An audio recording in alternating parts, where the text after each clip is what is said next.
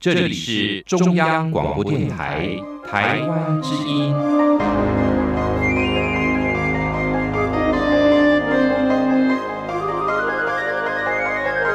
RTI 黄金剧场。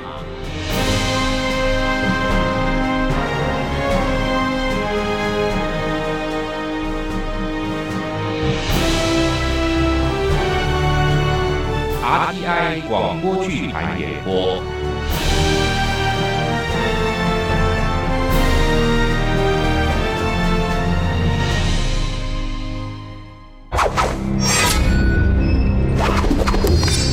今天播出的是《少年厨侠》。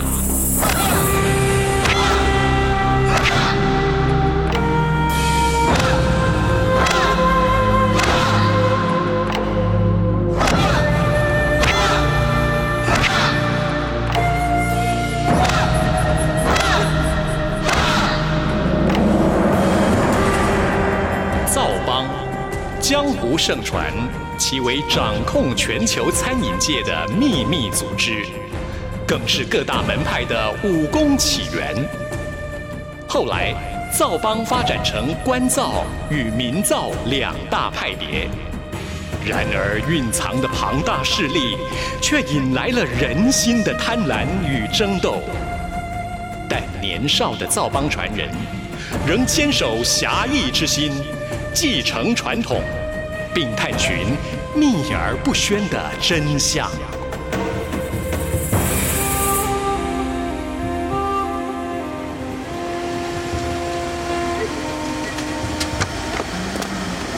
耶！终于到日月潭了。妈，我们要去的大饭店在哪里呀？志达，别跑！等大家都下车了，再一起走啊！妈，我等这一天已经很久了。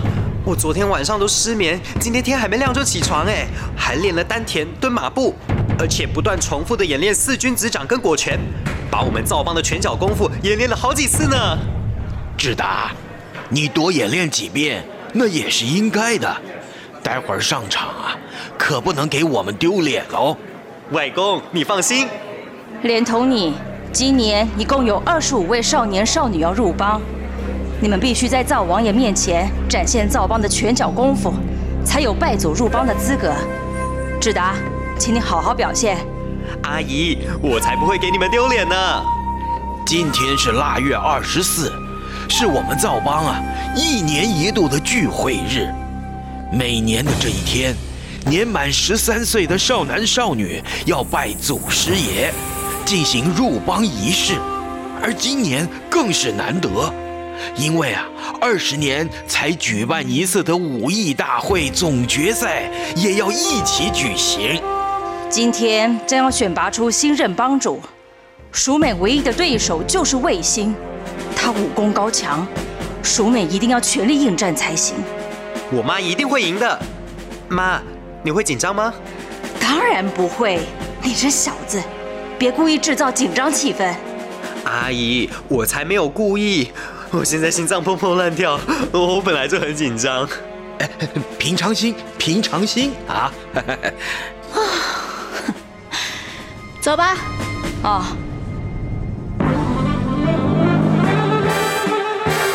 哇，这饭店真是大！我们先去报道处签到吧。哇，哎，快来看，外面就是有名的无边际泳池哎！志达，你都已经是国中生了，拜托你表现的成熟一点。唉，都怪你爸死得早，要不是那场车祸夺走他的命，他今天就能参加你的入帮仪式。要是那样，他不知道该有多高兴啊！你爸生前是一位顶天立地的厨侠，常常为人排分解难，急公好义。你要好好的向爸爸学习。我有跟外公学习啊，外公的厨艺跟武艺在我们台南那么有名。我们班的同学都说啊，他们爸妈结婚都是外公给他们办桌的。我现在都已经学会好几道菜了。大家注意，参加入帮仪式的少年们，请到大厅集合，跟我一起前往十二楼的阶梯会议室进行走位跟预言。啊啊！集合了，好兴奋，好兴奋！各位女士、各位先生，第两千一百六十二届全球造帮大会正式开始。首先由这一届即将入帮的少年们为大家表演。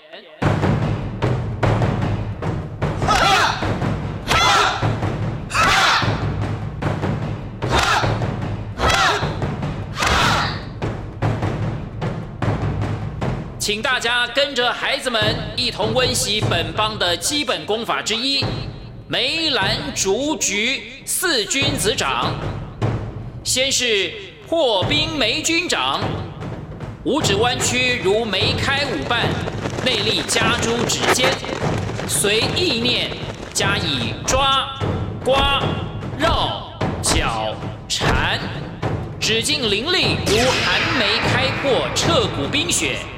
正所谓“宝剑锋从磨砺出，梅花香自苦寒来”，源自整备元宝饺子的菜肉馅。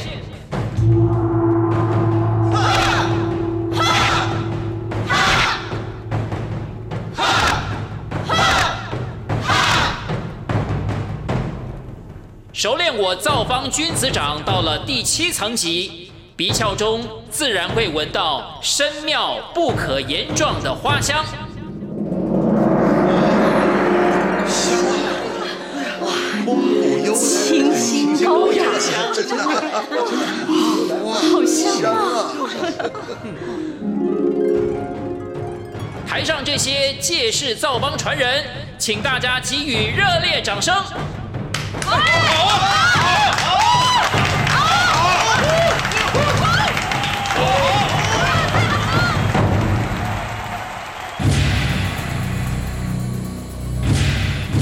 接下来是果拳，第一招是磅礴凤梨拳，十招直拳的代表，仅以双拳磅礴之力给予对手迎面痛击，是不得已的保命之拳。再来是雷厉世家拳。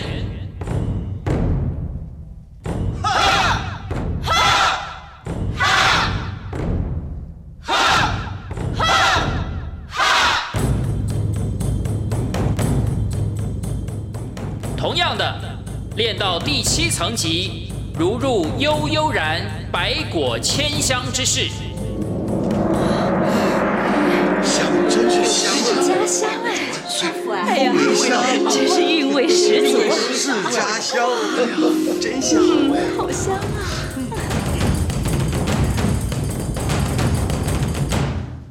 好了，表演完毕。现在有请现任的范卫香帮主引领大家一同参拜祖师灶王爷。拜祖三鞠躬，一鞠躬，再鞠躬，三鞠躬，礼成。新入会的少年留在台上聆听帮主的训词。恭喜大家成为灶帮的新弟子。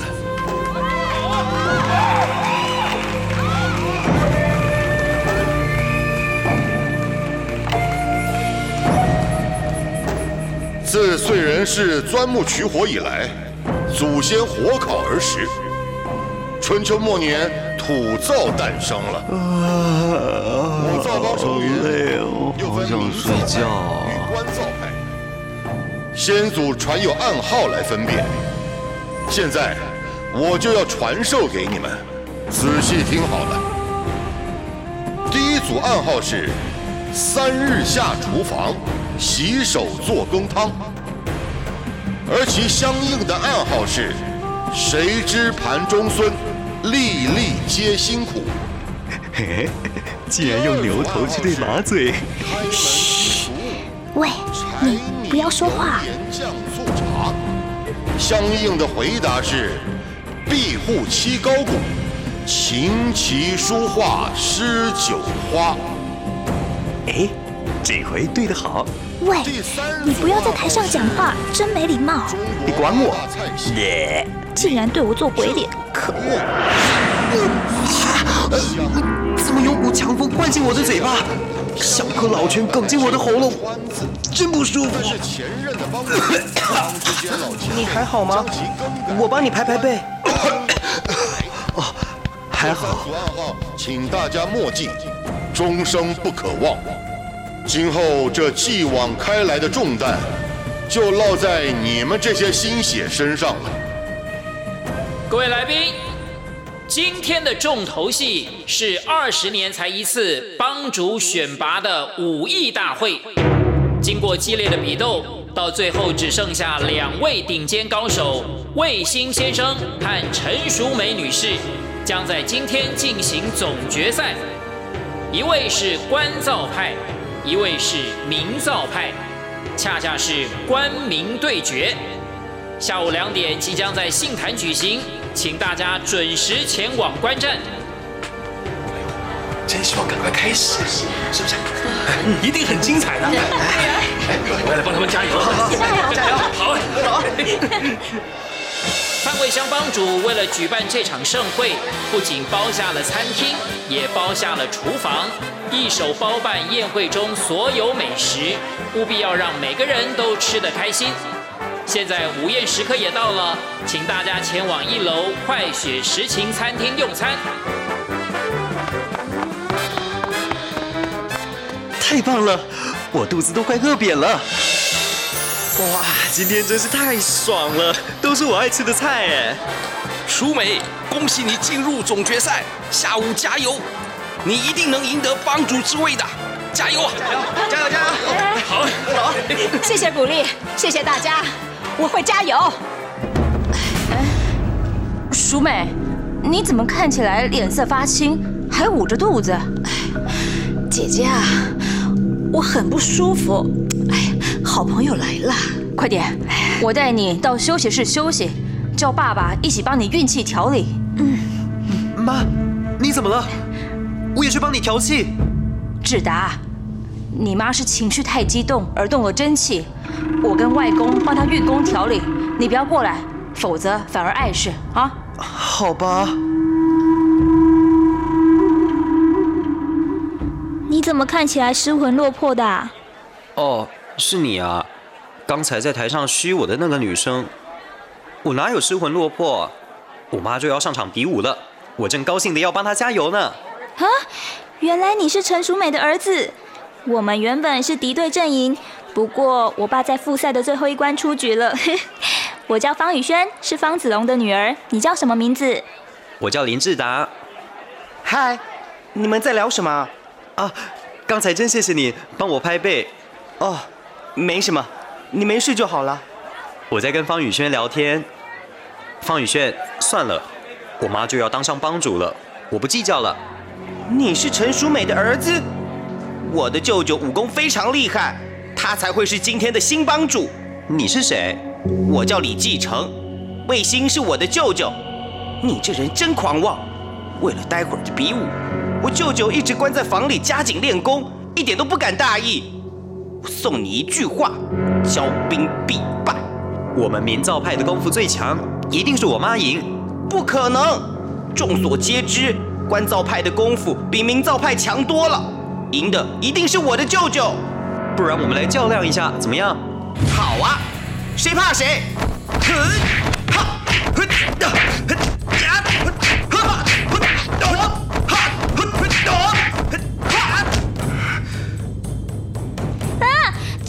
手了！啊，李继承，你打我的手，看我回敬你！林志达加油！我几乎要闻到兰花香了，快打！看我的托月菊花掌！哎呀呀呀，好痛啊！等我妈当上了帮主，我还要跟她合照。你竟想打中我的脸，太可恶了！看我的雷厉世家拳。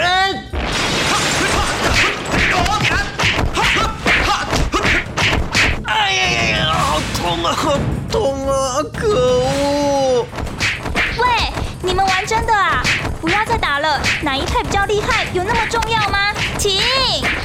不行，我一定要打赢李继承。喂，快住手，帮主看见了，走过来了。哎，你们在做什么？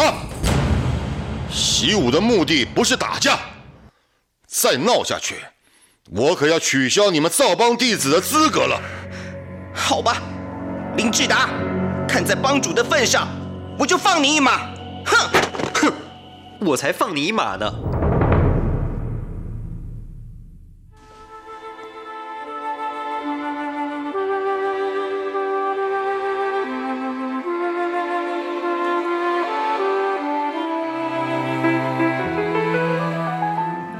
姐，谢谢你，淑美。我托人秘密打听到你的对手，他是湖南菜的师傅，家族企业，生意做得很大，而且家学渊源，功夫十分厉害，你一定要小心。当然，我非赢不可。而且我也知道，这得失心太重会影响心绪。为了这堂堂的全球帮主之位，谁不是非赢不可？哎卫星恐怕比你还要焦虑呢。哎呀，我不一样，你知道的。我知道你不是争名夺利，你是为了找出真相。我也很想知道真相，不过记得别让老爸知道了。妈，阿姨，开门啊！阿姨，你们要找出什么真相啊？啊，就志达，你别吵。妈，你明明不是个爱出风头的人，你费尽千辛万苦要当上帮主，到底是为什么啊？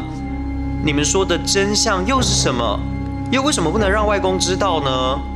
好了，林志达，别啰嗦。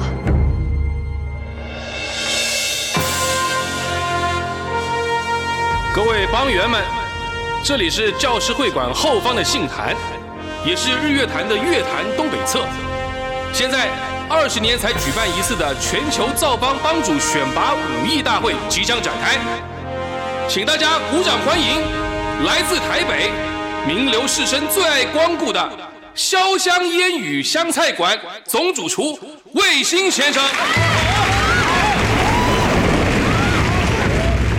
另一位是来自台南。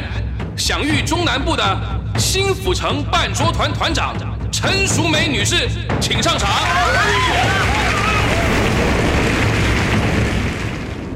陈淑梅女士，请。卫星先生，承让。外公，那个卫星气色红润，抬头挺胸，信心十足，但妈妈的脸色还是不好，虽然专注的备战。但是眼睛不时眨呀眨的，似乎在忍着疼痛，我好担心啊！志达，沉住气，不要烦恼，为妈妈加油就对了。好的，各位观众，我们看到一开始，两人先以基本的四君子掌和果拳试探对方手路。好，现在已经过了十几招。卫星使出情掌七式中的春雷掌，直往陈淑美胸前打去。陈淑美侧身横闪，还以一个横柴入灶肘，想从他背后点其膏肓穴。卫星看出酒风，转身推出左掌合开，瞬间在陈淑美腋下腾出一个虚位，急忙右掌一出，打中陈淑美腋窝。陈淑梅似乎心脉受震，倒退三步，咳喘了几声。卫星乘胜追击，往上一跳，使出快无影踪的花鸟掌，由上而下要攻击头顶。陈淑梅没有再退避，而是集中心念与气力，使用油爆拳回击。这种拳性急，威力十足，不但回震卫青那一掌的力道，连着也使卫青的胸口跟下巴都遭受攻击。落点处都显出像是高温烫伤的热胀痛，让卫星是忍不住皱脸咬牙抱胸护卫。太好了，可是妈妈好像耗掉很多气力，脸上看起来很疲惫，怎么办啊？看招！两人继续出招解招，防守回击。到了现在又打了几十个回合，双方各有胜负，难分输赢。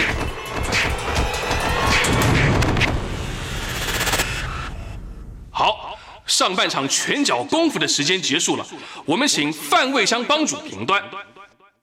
根据本帮主评断，双方势均力敌，平分秋色。接下去比剑法。双方已经都亮出了宝剑，以光芒闪闪的刀锋相对峙。看陈淑美的姿态，她持剑在空中化圆，虚位以待，像安康鱼以头顶触手伪装活物来引诱猎物上门，似乎想以米叶六剑的圆诺尖纵式打头阵。不过卫星把这动作视为挑衅，立刻操起永字书法八剑，先以点剑朝他头部进攻。陈淑美看卫星被他激怒了，正中下怀，连忙用落剑隔开，马上又以揠苗助长式回内一抽，卫星遭此剑气西拔，失了重心，踉跄的往前扑倒。还好他身体柔软，剑尖顶地，翻身越过陈淑美，还趁机朝他后背点上一剑。哎呀，卫星的剑就要插上陈淑美的后背了，但是陈淑美有如后脑长眼，急忙侧滚避开。两人重新站定，又将刀锋指向对方。啊，妈妈闪过了，还好还好。陈淑美这回主动出击，一招米线过桥式出手，白光直窜到卫星眼前，差点就上了他的鼻尖。卫星猛然一惊，狂力往上勾剑。这一招勾剑的蛮力似乎出乎陈淑美意料。陈淑美愣了一下，手中长剑遭重剑隔开，手一松，长剑往空中抛飞出去了。不对。我竟然提前出招了！糟了，妈妈要输了，快点追剑！陈淑美施展轻功跃上杏坛顶，但是那把长剑已经越过杏坛，往月坛上飞去。她只好再加七成功力飞越水面。就在长剑即将落入月坛时，她翻身接住剑柄，以轻功站点水面，然后反弹落到一旁的无人小船上。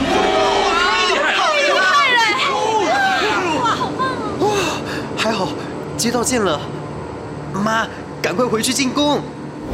来了来了，卫星已经轻攻过来了。他以剑尖在水面描出一弯波浪，他又翻身蹬那浪头，纵身落上船的另一边。卫星发起狠，密集发出横剑、竖剑、齐剑，船身因而左右摇晃。陈淑美忙于防守，难以出招。卫星改以双手握剑。顿挫曲折，如巨斧砍劈。陈淑美改以招招温润的剑势来应对。可恶！陈淑美竟然用明造派的温纯乌兔式软化了我的斧劈剑。再看招！各位快看呐！卫星单手放出剑气，突的四射如烟花，将陈淑美笼罩在里面。陈淑美躯体不动如山。似浮尘般扫剑，一一拨挡。接着凝神逼出剑气，专往卫星的剑把处探进去。那道气好像是凝震了卫星的手腕，使那披麻似的剑势瞬间收网，手臂一缩，连带使身子往后一仰。现在双方又不分上下对阵喘息。哎呦，太好了，淑美渐入佳境了。阿姨，我对妈妈越来越有信心了。哎，志达，快给妈妈加油打气啊！妈妈加油！事到如今，我卫星不想再浪费时间了。看我的终极勾剑！好！卫星使出极为凶狠的勾剑，两剑重击，双双震撼，潭水也跟着翻摇出大波白浪。大家看呐，陈淑美的长剑又被勾拖出掌心，直飞到空中。糟了！如果让剑掉进水里，那可就是彻底的惨败了。绝对不能如此，我得赶快去追剑。陈淑美用轻功飞上天，去搜寻长剑。可是，哎呀，她怎么在半空中翻转，好像遭到了旋风袭击。啊，还好，陈淑美奋力举臂，终于抓住剑，但是整个人却不知道为什么的一直往西边飘过去。哎呀，不行啊！月潭的西岸有座明潭发电厂的圆形进水口，用来吸潭水发电用的。那个是直径有十多公尺的水泥结构体，它在潭水处于低水位时会露出潭面。这个时候冬雨刚过，潭面水位远高于它，就像是无底黑洞滚滚吸着潭水。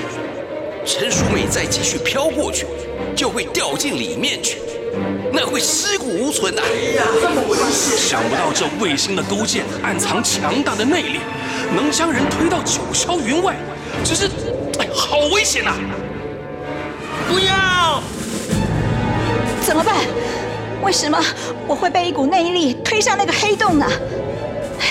等一下，嗯，那是谁？教师会馆的顶楼似乎有个人正对着我，这情况好像是他造成的。我得冷静，让我自己用内力把自己推回去。这居然不行！等等，我这为什么我的身体开始往回飘？啊，那边好像有个人从南岸的慈恩塔顶跳过来。啊，他在船上跳跃，一边不断挥舞着双掌。啊！原来是他，是他用内力把我吸拉回去。各位各位，陈淑美飘回来了，她平举着右手，手上的剑尖直逼卫星。你们看，他人还在潭面飞行，剑气已经凌空穿到卫星身前。卫星似乎是轻敌了，没料到这一剑被重重刺伤了右肩。哎呀，卫星的宝剑落入水中了。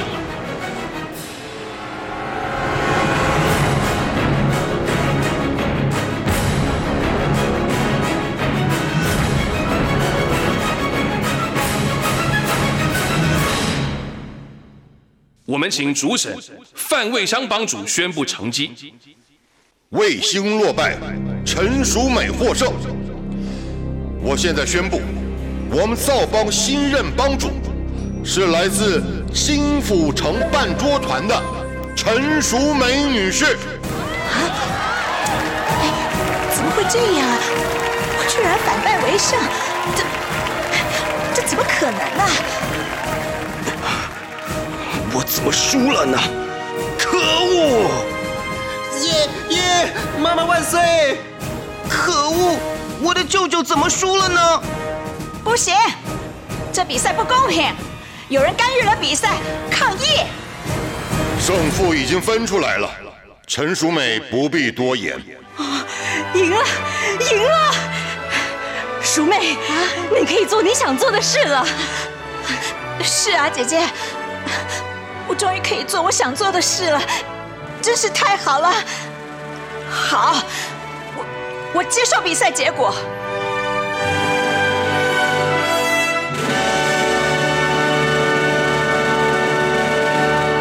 现在马上举行新任帮主交接典礼。这一颗打火石，就是代表帮主崇高地位的信物轩辕石。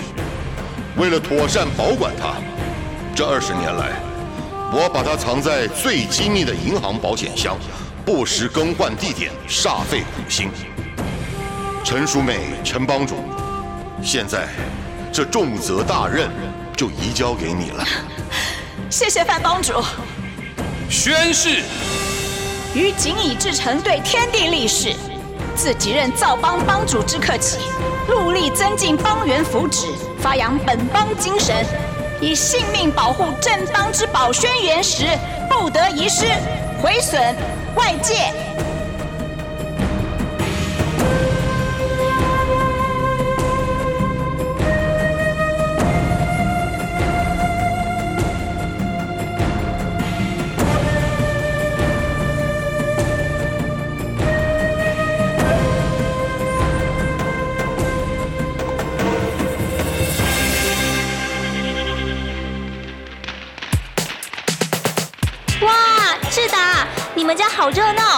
道场上摆满了庆功酒席哎！来自四面八方的武林好汉都拿着英雄帖前来向你妈道贺呢。啊，我可是一点都不开心。宇轩，你知道吗？我只希望这一天能够赶快过去，好还我清静。为什么？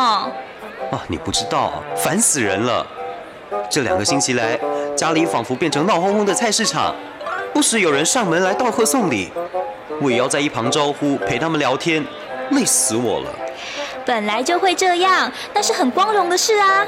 啊，你不知道啊，不止忙着人的事，我外公和我妈还忙庆功宴，好好一个过年，我也没吃到大菜，也没得玩，简直闷死我了。还好我阿姨跟姨丈都从板桥回来帮忙，不然我就更累了。志达，别顾着跟同学聊天，来，去阿朱婶那帮忙洗菜，来，快！哦，宇轩，不好意思，不能陪你喽。没关系，我去找我爸，你去忙吧。志达，较紧啦！人讲总好行正道，啊若无较紧的，袂赴咱中道开刀呢。会吗？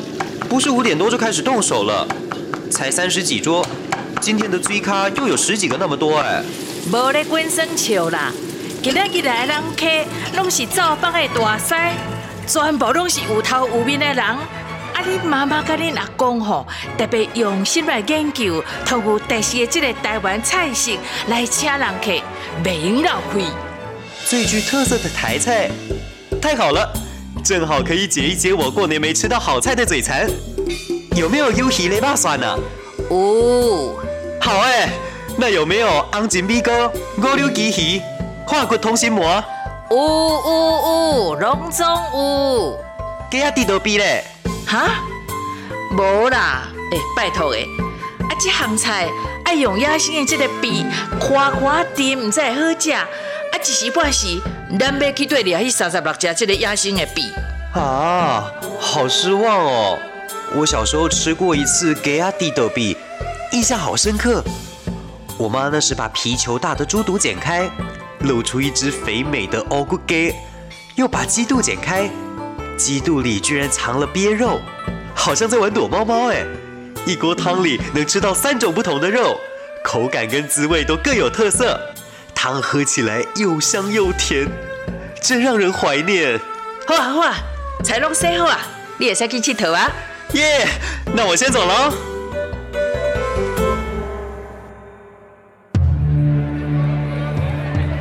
哇，稻城里挤了好多人啊！有的在独自嗑瓜子，有的在闭目养神，像在冥想运气。更多人是走来走去，找人聊天。哎。方宇轩呢？人到哪里去了？会不会到厅堂去了？去看看好了。来来来，志达，来跟各位叔叔伯伯阿姨们问好。大家好。哈哈哈哈哈哈！抱歉抱歉，我魏鼎新来晚了。恭喜新帮主，贺喜新帮主。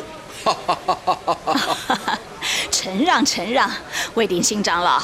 我打败了您的儿子，您还能不计前嫌，而且啊还亲自来参加，真是给足了我们面子，太感谢了。哎，哪有什么前嫌？我今天特地送上一份薄礼，请陈帮主笑纳。来人呐，拿进来。哇！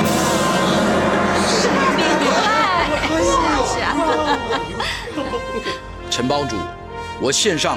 德高望重四个大字，哎哎，这份礼太大了，我们陈家不敢收，我不敢收啊！哎呀，这四个字啊，我不敢当，不敢当。陈帮主厨艺精妙，武艺高超，确实是德高望重，大家说对不对？哎，对对对对对对对对对。谢谢谢谢大家，谢谢魏鼎新长老。哇，这魏鼎新长老人真是大度哎！自己的儿子错失了帮主宝座，竟然不生气不埋怨，还诚心的送来大礼，真是令人钦佩。嗨，志达！哎，方宇轩，终于又看到你了，你跑哪里去了？我去找我爸啊！你看，爸，这位就是新帮主的儿子林志达。方爸爸好，志达你好，这是我的名片，谢谢。这名片上写方子龙，鲁山东面食方公司董事长。你们有做芋泥包子吗？我好爱吃哦。当然有啊，欢迎来我们家吃包子。我爸自从跟帮主之位绝缘之后，又跑去报名了企业杯厨艺大赛。我看你们最好不要参加，不然我们又要变成敌人。志达，你的爸爸生前是个大厨侠，常常行侠仗义。你可要好好学习他的精神，成为顶天立地的好厨侠。嗯，好，我会的。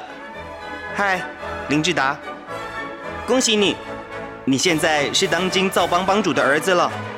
你那天说你妈就要当上帮主了，看来一点都没有狂妄自大。哼，李继承，你也来了。你的外公送给我妈一个大匾额，比起你们，我还真是太骄傲了。哦，对了。你舅舅卫星呢？他有来吗？啊，他没来，他还在住院，伤势不轻呢。医生说恐怕要半年才能复原。这样啊，我该跟我妈说，叫他找时间去慰问你舅舅。不用了，新帮主刚上任，肯定有很多事情要忙吧？不，我一定会跟我妈说的。你们一家都是好人，不但不怪罪我们，还送礼来祝贺。我外公常教育我要公私分明，台上是对手，到了台下都是朋友。你的爸妈有来吗？没有，他们住在美国。我是六年前回来台湾跟我外公学功夫，然后等加入造帮，国中毕业以后就得回美国去了。方宇轩、李继承，你们待会儿跟我坐同一桌好不好？那恭敬不如从命喽。那有什么问题？只不过。你可不可以先带我离开这里？我觉得一直跟大人聊天打招呼好无聊哦。好，走吧，我带你们去竹林里聊天，那边没人。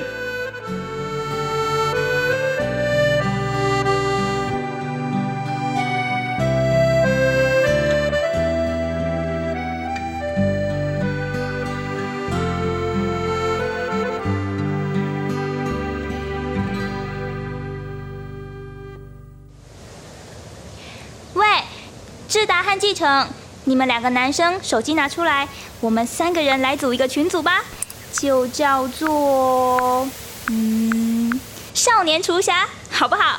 好啊，没问题。好了，大家都加入了。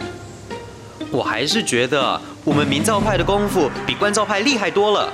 不，你错了，关照派的功夫才是最厉害的。我们的招式结合琴棋书画诗酒花，已经是艺术的境界了。我爸也说关照派的功夫强一点，才怪！明明是我妈赢了，事实证明明照派功夫最强。志达，你妈在决斗的时候表现得很奇怪，一下子飘到西岸，一下子又飘回来，像是在故弄玄虚。又像是你没看过撑杆跳的选手需要助跑吗？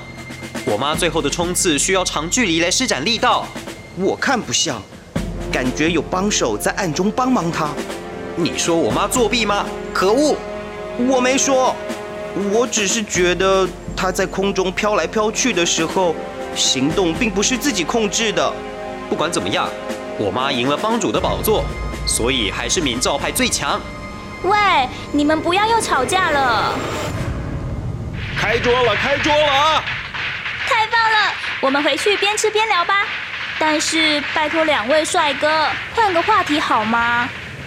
好，走，我带你去找我的表哥和邻居玩伴，大家坐同一桌。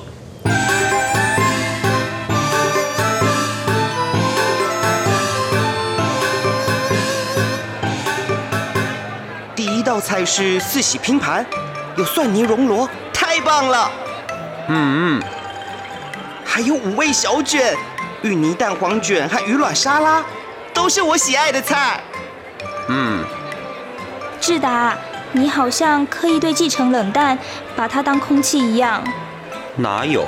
雨轩，你不要乱讲。明明就有。欢迎大家前来赏光。小妹我啊，准备了经典台菜料理招待大家，不成敬意，请大家用餐，多多批评指教啊！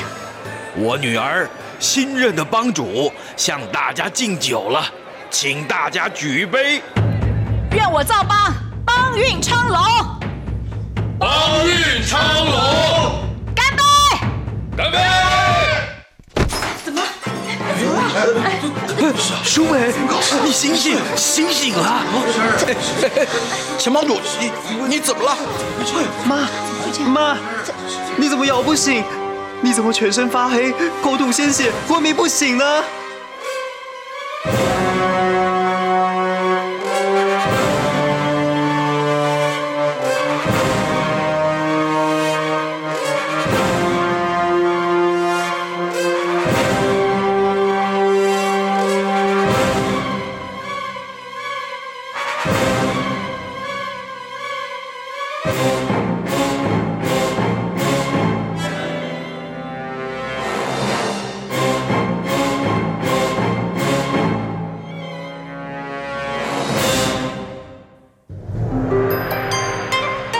上广播剧《少年厨侠》是由郑宗贤编剧，李正淳导播，程春福、许艺华配音。参加演播的有陈佑文、赖伟、马伯强、冯爱梅、林小玲、张雅丽、谢佩瑜、范崇光、刘冠佑、王文新、卢大超、夏志平、吴祝玉。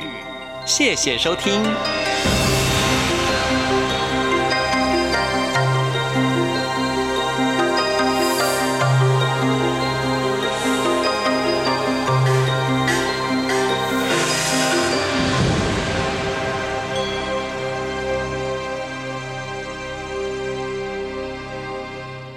本次广播剧原著为亲子天下出版的《少年厨侠》第一集《两王的心结》。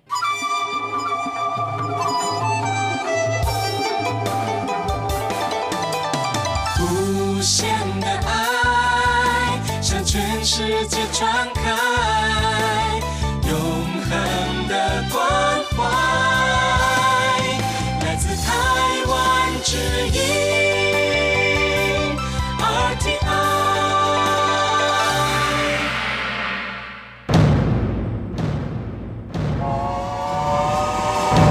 是瞬息万变，世界的变动如车轮般不断往前进。身为世界大国民的我们，应如何看待世界的进展与变动？每个星期一到星期五，每天三十分钟的世界大国民，多元的节目内容，广泛又深刻的议题探讨，将提供您最好的答案。欢迎收听《世界大国民》。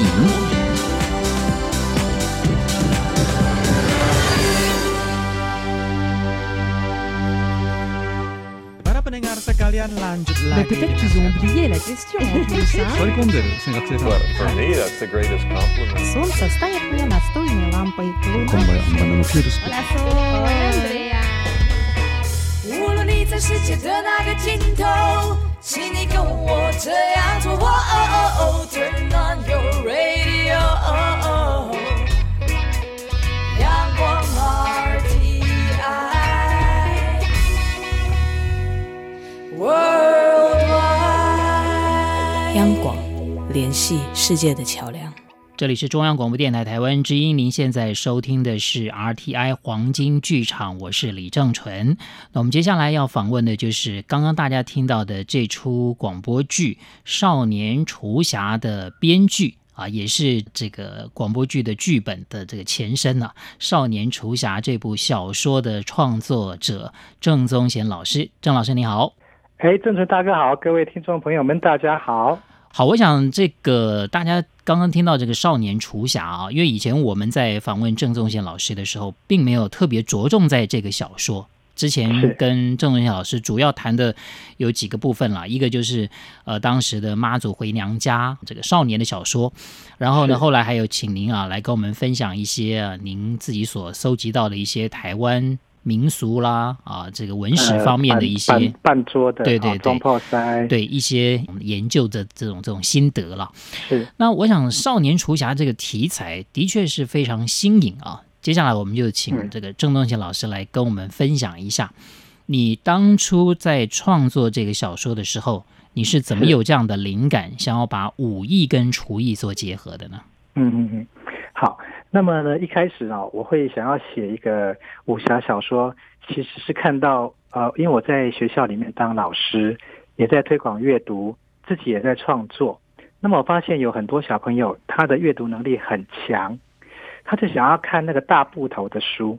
好，那单本的少年小说已经没有办法满足他的阅读的欲望，那他们就开始找大部头的书，结果找来找去就是找到金庸。是金庸的小说，因为金庸小说有非常多的系列，然后每一个系列都是十几本的那种大大部头创作哈。对。但是大人看他们在阅读这种书会有一些疑虑，因为这个是写给大人看的，好，那里面的那种武侠的情节、暴力的这个画面啊、场景啊，它是比较多的。那我们很怕说会影响到少年的人格的发展，还有里面的那种爱恨。情仇非常的浓烈啊，那这个对少年朋友他的这个啊、呃、人格也是会有影响的。那我就想说，既然他们那么想看，那也不是他们的错啊。错在说我们这个市面上并没有专门为青少年朋友所写的武侠小说。对，那我就自己来写吧，对不对？那既然我我是一个创作者，然后我其实我自己也很喜欢看，那我就来写一个。呃，没有人写过的武侠小说是专门给青少年看的，然后我就去研究，呃，武侠小说大部分都写的就是呃中华文化的元素，好放在里面。那比如说琴棋书画、山川地理、阴阳五行、佛道哲理、诗词歌赋等等这些中华文化都融合在里面。那么以前非常流行武侠小说，这些都被别人写过 N 百遍了。对。那我如果要创作一个全新的系列的话，啊、呃，要用什么来写？加什么元素会跟以前人写不一样呢？如果再写跟大家一样的，那就干脆就不要写了，就没意思了啊。对对，所以我想来想去啊，啊，太好了！中华文化里面还有一个没有人写过的，就是中华的哎美食、对料理、厨艺。于是就把这两个结合在一起，让每一个厨师都是武林高手。然后让这个故事呢，在厨师之间发生。这个发想真的很好，但是说实在的，以前您也没尝试写过这个武侠小说啊，突然之间切入到这个领域，你觉得跟创作其他类型的小说是不是特别有难度？难度有一个难度就在于说那种呃动态的呈现是招数啊。呃，武侠小说有很多特别的招数嘛。对，有人说武侠小说是成人的童话故事啊，它有些上天下地的那些武功，那些武功也要跟别人不一样，所以我要来创新。那么后来我就想来想去，想到了一个方法。我们说，呃，那个武林门派有好多门派，对不对？有五大门派，比如说华山派、峨眉派、点苍派、武当派、丐帮这些。那么我的赵邦哦，我想来想去，我想说，那我让它变成这些传统派别的鼻祖，是成为他们的祖先，是，而这些派别都是由赵邦分支出来的，所以你更厉害了。等于说我们爬到巨人的，跑到人家前面去了。哦，那那个为呃为什么这样讲呢？那华山派它其实本名叫花山派，那他们是由擅长于制作三种花类食物的。这些赵呃赵邦的厨师们所组成的那三类食物呢？菊花、桂花跟宣花，宣花就是金针花，啊，那他们叫花山派，后来改名叫华山派。另外有一派叫做二美派，就是赵邦底下有个分支，他们擅长牛跟羊这两种呃兽类的这种肉类的料理。那这个二美派呢，因为是牛跟羊嘛，哈，叫做二美，没有猪，因为猪是吃杂食的，那是有骚味。那牛跟羊它是吃青草长大，所以它是呃肉是甜美没有骚味的，所以叫做二美派。二美派后来就改名叫做峨眉派。啊，另外还有个，比如说再举一个例子，呃，武当派它的前前身名字叫做武旦派。这一派的厨师，他们擅长料理的就是鸡、鸭、鹅、鹌鹑跟鸽子蛋，跟这五种禽类的肉类。啊，他们是五蛋派，是五种蛋，后来改名叫武当派。对，还有像这个丐帮前身，这个很明显就是收水派，收水也是厨余啊，也是跟食物有关系的。那这些丐帮的人，他们就是擅长把这些厨余收水拿来做另一方的料理之后，哎，又变成另一种美食。那就比如说我们现在吃的臭豆腐，啊，那就是一个很典型的代表。是，相信应该是就是说很多听众会跟我一样，就觉得对于呃听刚刚郑东贤老师讲的这些 派别啊，你把它等于说根据他的这个发音呢啊谐音啊啊来引导到一种派别啊，特别是跟厨艺有关的派别，还真的是蛮有想象力、蛮有创意的啊。对，把它往上溯源，对，然后去跟呃我的创作的。那个中心就把它连接在一起。是，那但是当然了，就是说厨艺武艺结合，就是一个基本的背景。那重点还是说这个故事的情节。好，我们到底希望在这个武侠小说里面啊传达一个什么样的故事在里面？那当然，我们刚刚这个听到了第一集，第一集呢，这个要争夺这个帮主的位置，而且呢，这个争夺帮主位置好像又有什么样的真相要去追寻。所以，当然在二三集啊，我们现在还没让听众朋友听到。那其实，在这个剧本的这个架构，尤其人物的设定上面，在第一集里面比较多的是交代这个部分。是。那关于人物的设定，呃，郑东贤老师要不要先跟我们分享，你如何来对于这个你呃创作的这个少年厨侠来做人物的设定？好，因为他这个。题目叫做《少年厨侠》，对，所以其实是啊，要让青少年朋友在阅读的时候，把自己投射到里面的主角身上，所以主角就必须是少年。好，对，那这个啊，主角叫林志达，他是一个啊，爸爸、妈妈、爷爷、外公、奶奶，他们全家都是这种厨师世家，所以他自己呢也会做菜，然后也从小开始学武艺。不过呢，他对于武艺啊，并不是非常的有兴趣。可是，啊，我们这个后面可能会看到，就是他的妈妈在争夺帮主之位的时候呢，呃，成功的、成功的当上了帮主了，赵帮的帮主。可是呢，却被人陷害。嗯，哎，对，变成全身经脉寸断，有十十条经脉都断掉。还好，相传说，呃，武林中有一种。武功秘籍叫做全脉神功的，如果学会之后可以治疗这个经断呃寸断的经脉，所以智达他就必须发奋去啊学的这个功夫，看能不能来救妈妈。这个变成是这个故事的主轴。那另外就是说，我们呢让这个少年除侠的这种少年小说跟呃大人的武侠小说呃。产生一个很大差距的地方啊，这是我们故意创作的，就是希望在每一集里面，让这个主角林志达可以学到一种精神。比如说，在这第一集，他以后会穿越，然后看到两个王之间的争斗。那后来呢，怎么样来处理、解决这样的纷争？是因为靠着一种包容的心、包容的精神啊。所以在第一集，其实要学到的就是包容之美这样的精神。包容之美如何包容哦？第二集、第三集慢慢就会让大家知道怎么样去去包容。这个林志达呢，这个现在当然他这个舅妈妈了啊，所以在接下来的这个情节发展里面呢，我们就可以知道他如何啊能够把自己的武功啊提升到一个这个相当高的这种层次里面。那在第二集的部分，当然我们还没让大家听到，我们先先先稍微剧透一下。剧透一下，就是说，你其实刚刚郑东贤老师也说了，会有一种穿越，就是回到过去。其实这也是一个好像现在戏剧蛮流行的一种模式，对不对？对对对。你又怎么想到，就是说，哎，把这个武侠小说也放入到这个 这种有一点这种穿越的这个成分？好，呃，一般我们听到武侠小说哈，就是那个场景就是发生在古代。我曾经看过有人把那个呃创作技巧啊，把它写成一本书。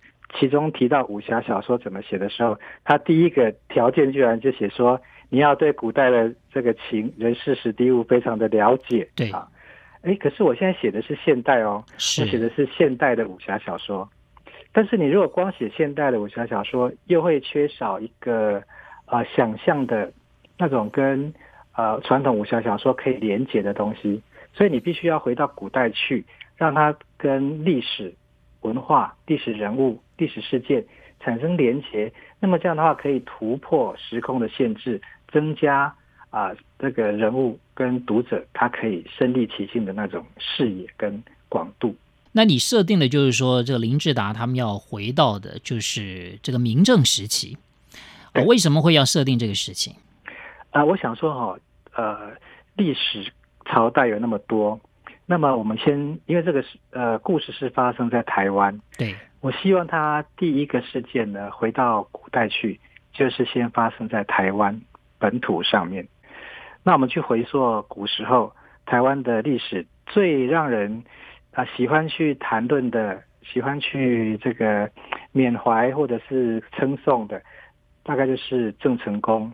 啊、那个赶走荷兰人，然后收复台湾这样的一个历史事件，所以我就把它呃写到明正时期。不过，因为郑成功他本人的故事已经有很多人都写过了，所以我也想说，那我就不要再写郑成功了，我写他的儿子郑经啊。